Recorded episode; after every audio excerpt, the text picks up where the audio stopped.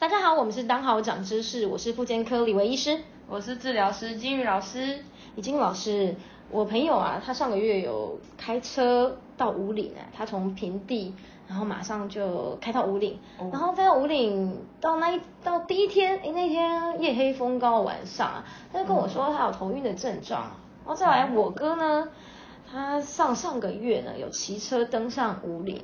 他有提到，嗯，他其实骑到超过两千公尺的时候啊，海拔两千公尺，他就觉得他运动量啊跟运动的体能已经有明显的衰退，而且有一些。头晕啊，眼睛开始昏花的这个症状，嗯，哇，我想说一个平常都有在大量运动的年轻人，嗯，这两个人都是啊，我朋友跟我哥都是，嗯，怎么到高海拔地区都会有这些呃头晕啊，眼睛昏花啦，或者是有恶心的症状啊，嗯，诶，那金武老师，你过去有没有去过高山地区？哦，有啊，我之前有跟我妈妈一起去西藏旅行，去看风景，然后那时候。我们第一天就到了海拔三千公尺的地方，虽然那天晚上我们就及早就准备休息，但那天晚上其实也蛮不好睡的，就已经开始有一点头胀胀的，觉得不不好呼吸的状况发生了。再来接下来几天的行程，我们就一开始先在三千公尺的地方活动，慢慢的这个状况有稍微比较减轻一些，不过还是会有看到其他的团员们，他们也还是。会有头痛啊，甚至恶心想吐，甚至有的直接吐出来，然后没办法讲话的情况发生。那在过了大概三五天之后，我们的行程又来到了喜马拉雅山。哇，那这边的海拔高度就到了六千公尺。哇，好高哦。对啊，那前面虽然就是，呃，我们适应了几天，大家的症状都有稍微缓解一点，但像这样子一下子又从三千到六千公尺的地方。大家的症状又都回来了，哦，对啊，大家症状回来，所以大家就开始有头晕、恶心、呕吐。对啊，连一开始症状比较轻的我，也会开始有很明显的症状。所以你那时候有什么症状啊？有一点头晕啊，胀胀的，然后呼吸很不顺，觉得胸口好像舒展不开来的感觉，然后手啊，我的脚好像就肿肿的，又重重的，提提不上力的感觉。嗯，然后又让我觉得哦，越来越想睡。嗯，对啊，那个晚上也是真的，也是很不好睡。那天我们整个全团的团员，大家都抱着氧气筒才能睡着。哦，所以那白天的时候需要靠氧气筒吗？还是晚上睡觉的时候才要用氧气筒睡觉？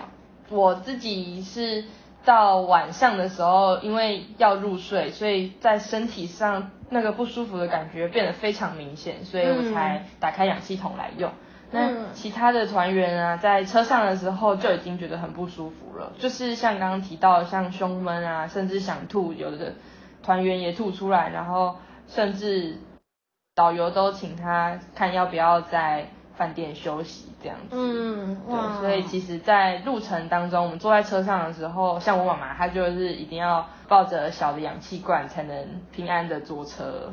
我说你们那个时候带多少氧气罐去啊？氧气罐我记得很小哎，大概一两小时就吸光了哎。对啊，其实，在路程当中当然是用小的氧气罐，然后只要每到一个地方可以补充氧气罐，我们就赶快补充。哦，所以喜马拉雅山上是有很多地方可以补充氧气的。呃，在山上的话，其实因为一来是呃运送比较不那么方便，嗯，那所以那山上的话，那边的。呃，商家是提供钢瓶哦，钢瓶 直接买钢瓶吗？没错，就是他是用租的方式哇，对，容量就是超级大的那种，所以全部人全团人一起吸，就是一人 自己抱着一罐钢瓶这样。哇，这样怎么玩呢？这样还记得？你还记得那时候喜马拉雅山上的风景吗？有那一天虽然有一点阴，然后但我们还是很雀跃的抱着我们的氧气瓶在那边等待云开。有一点阴是就是阴险的阴，阴森的阴，阴阴雨的阴。哦，对，下天气有一点雾蒙蒙的。对，就是其实，在上山路路路程就有遇到下雪的天气。那在下雪，漂亮在山顶上的时候就有看，就是在看到更高的山头，但是那时候就有遇到，就是云层比较厚，所以一开始没有看到最漂亮的山峰。但是后来我们也就这样慢慢等，然后一边休息一边散步，然后也算是被我们让我们等到了那座山峰。哦，所以终于拨云见日了，对所以带着氧气氧气瓶是值得的。真的，啊，那我我那我想分享的也只是小物见大巫，我只是去成都上面的黄龙而已。就黄龙，呃，在我们到也是我们也不是坐飞机啦，那我们是用用呃坐游览车的方式。我那时候游览车哇开好远啊，开了开了一天坐一天，真的坐到头晕，而且那个路很弯。哦我到那里的时候，我就有点气，我想说为什么？我们这一团不是坐飞机上去呢？为什么要开那么久，要花一天的时间坐上去呢？觉得有点有点有点不爽，浪费一整天呢。我们、啊我们来只去一个礼拜，怎么有一天一整天都在坐车？嗯那我后来才知道啊，因为黄龙它的海拔，我们一到的地方就是两千公尺。哦那我们也是住在差不多一千五百公尺的地方哦。嗯然后原来很多人他坐飞机上去，他们第一天都头晕到下不来。很多人都想睡觉啊，直接在饭店里睡一天。他们花的时间只跟我们一样。嗯那我们没有那么不舒服的症状。那当然，在去之前，就导游有建议我们要买红景天，所以大家前三天就开始喝很多红景天了，每天 每餐餐红景天。哇饭饭拌饭，用红景天拌饭，要什么都是都什么都是红景天，然后什么什么跟养带养有关的葡萄啦。呃，红枣啦，都是在车上的时候就拼命吞。哇可是到那里，其实到黄龙刚开始到的时候有是有一些头晕的症状啊。然后后来我们又开始爬山哦，嗯半天都在爬山。哇从呃两千公尺开始爬，爬到呃三千公尺，然后我们就住在三千公尺的地方，嗯啊住一天，然后隔天又继续爬，嗯最后我们爬到五千八百八十八公尺，爬到顶啊，嗯然后那那团人，我们那一群有四十几个人，那唯一就只有我跟我妈爬到。五千八百多公尺，哇真的真的，我真的觉得我要吐血了。但是真的很漂亮，真的很漂亮，哇！这个到现在已经过了那么多年，还是无法难忘啊！就那个画面，那个水干净到。就很像画里面一样哎、就是你干净到里面的石头啊，里面的很远的地方的波纹你都看得到。哦你看，我想今天我们来讨论的就是什么是高山症哦。刚刚讲了那么多症状，会有头晕啊，到海拔高的地方会有很多不舒服的症状，甚至要氧气瓶，不然活不下去。对啊那高山症，想问一下，呃，金老师，哦，你刚刚讲那么多症状，那什么是高山症呢？嗯，我在去西藏之前有做一些功课，嗯。那我看到的资料提到啊，高山症就是人就是到了，顾名思义就是到了高山上，然后因为海拔上升，然后大气压下降，那嗯跟气压不足有关，它当人吸入的氧气不足，然后就会出现这些高山的症状。嗯，哦，所以就会有一些症状，像刚刚讲的头晕、恶心、嗜睡，一直想睡觉，然后甚至会觉得胸口喘不过气来，胸闷闷的。还有你刚好提到的四肢觉得重重的，有四肢水肿，甚至是明显的四肢水肿哦。哦，这因为、嗯对啊，这是因为这个高山地方它海拔会稀薄嘛，氧气也稀薄。我们一般一大气压里面有百分之二十是氧气。嗯哦，那那这样当然我们氧气吸的少，我们身体里面带氧能力变少了，因为我们细胞里面的能量就不够了。哦那我们一般在高山上面大概待个三到五天，我们身体会慢慢适应哦。就像刚刚金玉老师有提到了，一开始到三千公尺的海拔，但后来就慢慢适应。可是，一到六千公尺海拔又受不了了。嗯哇，那这个这是什么原因啊？这个，因为我们呃身体还跟不上高海拔的速度引引起的吗？金玉老师？其实我们人的身体到高海拔地区之后，身体会有一些代偿反应，嗯呃，比如说造血啊，或是增加血液流动的速度等等。嗯那经过了三到五天，其实呃身体就会回到所谓的动态平衡。嗯那我们一下子又从三千公尺往上升，再到六千公尺的时候，这时候又会破坏身体的动态平衡了，嗯所以身体其实又要重新适应了。嗯，我们一个红血球啊，其实我们身体带氧的就是红血球，血血管里面的红血球，就是我们看到，哎，今天如果流血的时候看到那红红的，就是红血球的颜色。一个红血球它可以带四个氧气。那今天如果高海拔地方你海拔的氧气里面不够了，我今天红血球一个就只能带到三个，甚至两个。越高海拔能带的氧气越少。嗯那但是这时候怎么办？今天我到高海拔，高海拔适应的意思是说，如果我今天在比较海拔比较高的地方待个两三天，甚至一个礼拜以后，我身体会产生更多的红血球。因为氧气不够嘛，那我要产生更多的红血球去抢这个氧气，嗯，来提供我们身体所需要的能量。所以其实有很多研究显示啊，高海拔长期住在高海拔地区的他们的人，他们身体里面的红血球数是比我们低海拔的人还要来得多的哦。那我们像以海高海拔三千公尺的高山为例哦，是山顶上的氧气只有平地的百分之七十，如果五千公尺的海拔呢，这氧气只剩下百分之五十。那如果我们人到一千两百公尺，刚刚讲说哇这么多这么多的数字，那什么叫做高海拔？其实到一千两百公尺就已经是高海拔了。嗯，那我们到一千两百公尺，因为你在一千两百公尺的时候，你如果在那里跑步，或者你在那里骑车、骑自行车、骑公路车，或在那里。呃，没有没有游泳，然后就可以那边做任何运动。嗯，你的身体的体能就已经不像在平地那么好了。那在两千四百公尺以上的高海拔地区呢，得到高山症的机会就会增加。哦，那 那一般来讲呢，你上到那个那个海拔，那个高海拔一天之内啊，就会开始有症状。哦，原来是这样。我还记得我那时候到了山上。连想要走路都觉得很困难哦，是，所以有开始有步态不稳啊。对啊，觉得好难向前走哦。哎，那我想问医师，这样子说起来，我们只要上山就一定会遇到高山症吗？还是是什么样的人会有？还是发生的比率会有多少啊？嗯，一般来讲，刚刚讲一千两百到两千四百，哦，这个公尺是高海拔嘛？那我们有分高海拔啊、中海拔、高海拔跟超高海拔。那如果是一千两百公尺到四百四到两千四百公尺，这是大概中中海拔的海拔高度。那发生高山症的比例大概一百个人里面有十五个人。那如果到高海拔地区，高海拔的的这个公尺数就是两千四到四千公尺，这发生比例大概接近一半哦，四十五四十五 percent。那大于四千公尺超高海拔。嗯，这时候发生率就有七十到八十五 percent 哦，哇！所以如果你一一下子就到四千公尺，基本上哇，几乎全部人都会有症状。这高山症呢，它其实是一种症状啊，它又叫做高海拔疾病。哦，它其实不是一个疾病哦，它是有好几个疾病的统称。哦，那高海拔疾病又分三类哦。诶，这个我听过，是不是叫做路易斯湖急性高山病指数？哇，你好厉害耶！这么长我都不记得。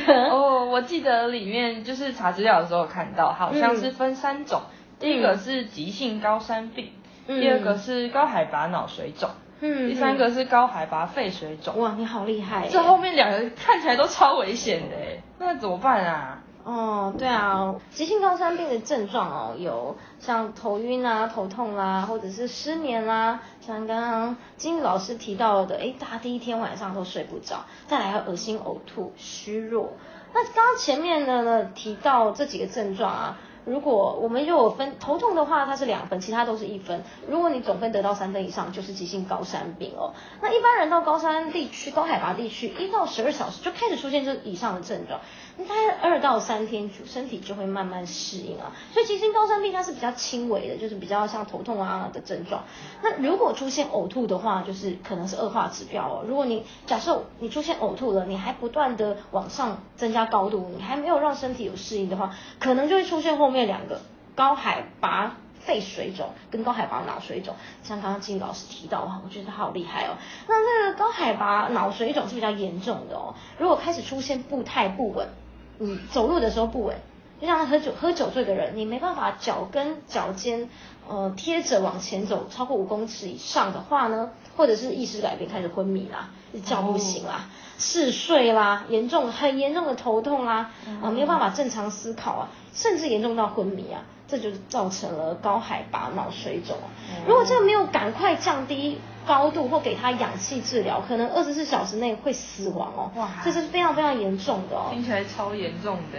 对啊，那这是最严重的吗？这是最严重的，没错，因为这是会致死的。嗯，那刚刚讲讲了第三个高海拔肺水肿。那高海拔肺水肿有有的它有症状就包含啊，还有呼吸困难了，觉得胸闷闷的，咳嗽啊，虚弱啊，活动力下降，嗯，那胸胀胸闷啊，再来如甚至我们用听诊器可以听到肺部有肺啰音，哦，我们医生常常会用听诊器嘛，那或者是他呃他的觉得中间有发寒的症状，呼吸。过快或心搏过快，这就是高海拔肺水肿哦。那你刚刚有提到，哎，什么样的人容易得到高山症啊？嗯嗯，你觉得跟糖尿病有没有关系？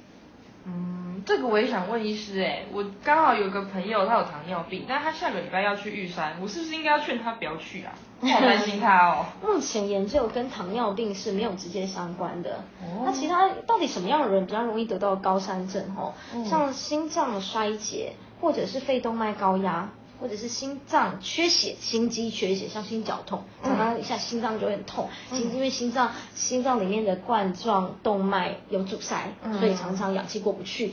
那再来镰刀型贫血的人也会哦，镰刀型贫血只是它是一种基因变异，它的红血球长得像镰刀一样，它里面的带氧量只有一般人的一半，所以像降到高山症，它它根本已经不够氧气了。它里面肺红血球只带两颗氧，那一般人可以抢到三颗，也还可以抢到四颗。嗯，可是他只带两颗药，他怎么跟别人抢？那一下子就很容易有高山症的症状。那再来像慢性肺阻塞肺病啊，COPD，哦，很多老烟枪的人。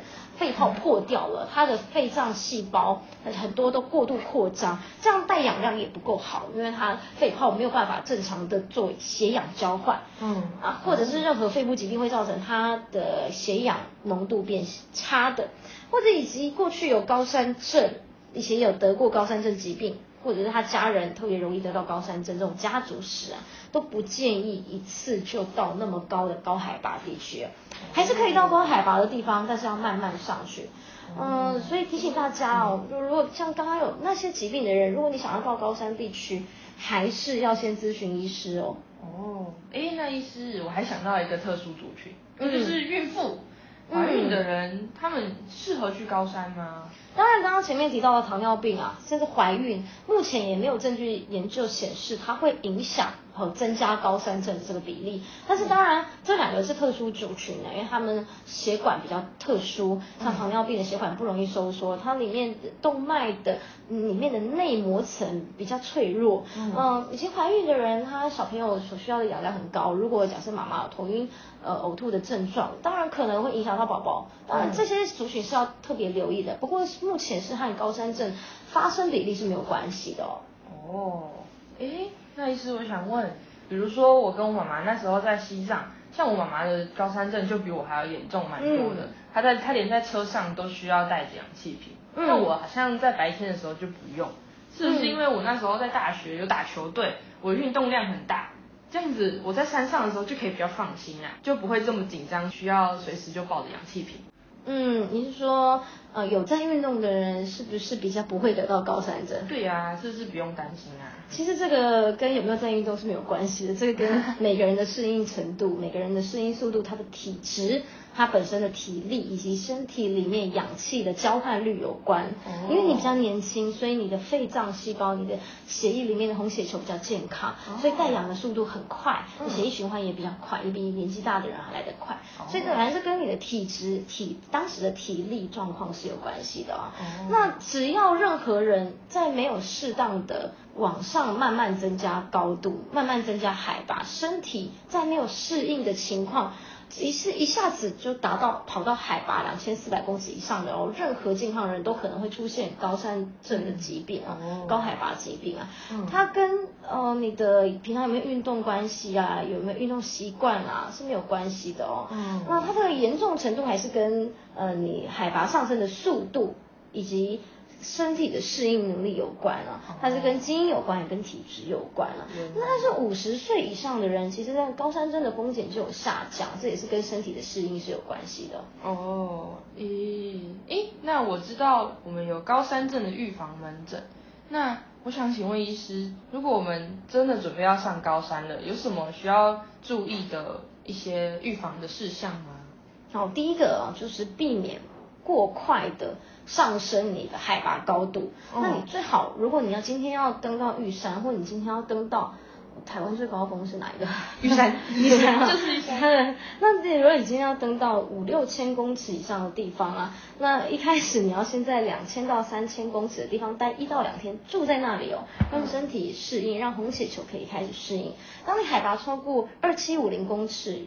之后呢，每天建议不要上升超过五百公尺，当然还是看每一个人的体力啦。如果身体平常就有在登山的，对，他当然很快就可以适应了。嗯，然后再来呢，你要提早的练习。适应高海拔的环境，就可以，呃，你可以先前一个礼拜，像我哥哥那时候，他就先前一个礼拜就先住在呃在一千两百公尺的地方，嗯，然后每天呢增加五百公尺，哎，如果不舒服就再退回来，让他的身体慢慢适应这样高海拔的地方。他后来去比赛五岭的时候，他就很快就可以适应了。哦，他还有他其实去。骑五岭，骑公路车，骑五岭就是骑了好几次啊。哦。那第一次当然很快就，那时候没有让自己的身体适应，很快就身体就衰退的情况，运动衰退。但是他第二次、第三次，他就遵循着海拔适应，所以很快，而且他没有什么运动衰退的症状。那再来第三个，你可以有些人比较严重的话，他有比较严重高山症的状况，他可能曾经得过高山症，他可以用一些预防性的药物，或者是他体力没有很好，还可以也可以先用预防药物啊。嗯。那这些用药物有好几种哦，有预防急性高山病的，刚刚讲的第一种疾病比较轻微的疾病，第二种就是呃也可以预防高海拔脑水肿。这样的药物就像呃现在有丹木斯哦，是唯一的一线用药。哦，这个超常听到的。嗯。它可以快速的让人体去适应高海拔的环境，而且也可以减少刚刚提到的失眠这个症状。哦，那再来类固醇呢，也有预防跟治疗的效果。哦，原来是这样。嗯，那那时候我帮我哥哥准备的是西力士跟威尔刚，哦，它是可以预防高海拔的肺水肿。那除了这以外，也可以用钙离子阻断剂啦，或者是乙型阻交感阻断剂 beta block。啊，这样的药物呢，都可以预防高海拔肺水肿啊。为什么我要用准备这两个药物？因为他们这些运动员在高海拔地区要快要骑很远嘛，要这个肺活量也要很好啊，所以那他们他们就选择用高海拔肺水肿药物啊，因为啊比较他们运动员这其实得到这个高海拔脑水肿的比例就少一点点了。那再来下一个建议就是。在高海拔的地方，除非你必要，除非你像像我哥哥他要比赛，嗯，那其他人建议在高海拔的地方不要剧烈运动啊，或高耗氧的活动，在那里跳绳啊、奔跑啦、追来追去啦。哦，那让你当时在高海拔的地方呢，你的心跳是跟平地是一样的，因为高海拔氧气比较少，所以你一下子可能运动，嗯，比平常没有像平常像跑步，你很快就心跳就。增加很快了，嗯，所以建议让你那时候的心跳是跟平地是一样的。再来，你要保持身体的温暖，以及不要吸烟，不要喝酒，那也不要用镇定安眠药。为什么哈？因为要是有嗜睡的症症状，你分不出来是高海拔的症状，还是就是安眠药的作用，叫不醒。那也建议饮食要用高糖低脂。诶，为什么啊？嗯，因为高糖低脂的食物，我们身体在利用呃糖分啊、蛋白质啊、脂肪啊，我们身体呃比较快能够先利用到糖。再来才是脂肪，最后才是蛋白质。那高糖低脂呢？是身体比较快可以带出能量来，身体比较快可以吸收。如果你用我们用高蛋白或高脂，身体很慢才吸收，那这时候已经有高山症的症状，可是身体还来不及产生能量。我们这样细胞使用能量，或者是有 ATP，就是我们讲的细胞所使用的能量，这个速度比较慢，就来不及呃提供养养分、提供氧气到细胞里面，所以还是用高糖低脂。这样身体利用率比较快。那再来，如果你要攀爬到四千公尺以上的高山，我建议大家携带呃有折叠式的加压袋以及氧气瓶的装备。哦，以便可以随时补充那个氧气的压力。嗯，对。哦，也很常会在网络上啊，或是听到长辈在讲，比如说大陆的红景天，嗯，或是。呃，我有听过南美地区的骨科液，不是骨科碱，是骨科液哦。嗯，那像这些偏方，其实听起来我们可以在行前就可以服用。对。但是如果我们有到呃高山症预防门诊，如果有开正规的药物，或是医师有经过评估，有给你一些建议，那。就不应该要用这些偏方来取代正规的预防药物，其实都可以用啊，只是不能说我吃了红景天，那我就不不吃医师开的药物了。哦，嗯，就是不能取代，但是可以同时服用。嗯，也不要因为有吃过了药物，或者是那些红景天啊、骨科液这些，呃，草本的一些药方，就认为自己不会得到高山症。还是一样要千万小心高山症的初期症状。嗯，对，像刚刚讲到的，呃呃不太不稳，或者是意识昏迷啊，这可能会造成急性的呃高山脑水肿，这个是很严重的哦，甚至还会致死。对，或者是如果你已经开始会有恶心、呕吐的症状，就不要再加高症，加高你的高度了。嗯，一定要让身体好好休息。对，要让身体适应。嗯嗯，好，那金老师，谢谢你今天有给我们很多的问题啊，不知道今天的分享对于观众朋友有没有什么，大家还有没有什么疑虑呢？如果疑虑的话，欢迎来信给我们。那我们在下次再见喽。有任何想听的问题，也欢迎留言来信，让我们知道，我们会尽快安排。那我们今天就到这里喽，拜拜，拜拜。